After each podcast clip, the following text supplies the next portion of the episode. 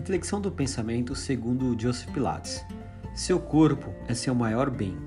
Ele guarda e reflete a sua alma. Cuide dele como se fosse uma pedra preciosa e nós o lapidaremos.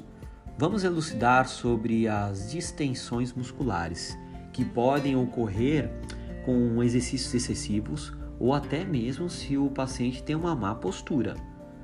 Hoje, no dia a dia, no nosso convívio, no nosso âmbito social, na nossa cultura e nosso aprisionamento, os músculos acabam ficando encurtados e na verdade eles ficam fracos, porque o músculo tem propriedades elásticas que quando trabalhadas, principalmente no pilates, só com alongamento a gente consegue deixar o músculo mais forte.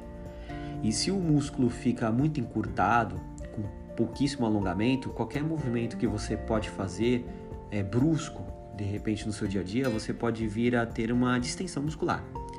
A distensão é uma lesão na qual as fibras musculares rompem, podendo ser definida como um estiramento. A região afetada fica dolorida, inchada e se a lesão for próxima à pele, podem até aparecer hematomas, resultado do extravasamento de sangue dos vasos sanguíneos que nutrem o músculo. Com a prática do método Pilates, o alongamento aumenta a capacidade de elasticidade dos músculos e melhora a resistência deles contra as lesões. Nesses casos, a maior indicação terapêutica, num, num caso de distensão muscular numa fase aguda, é o repouso e às vezes até mesmo o uso de gelo, posteriormente o uso de calor.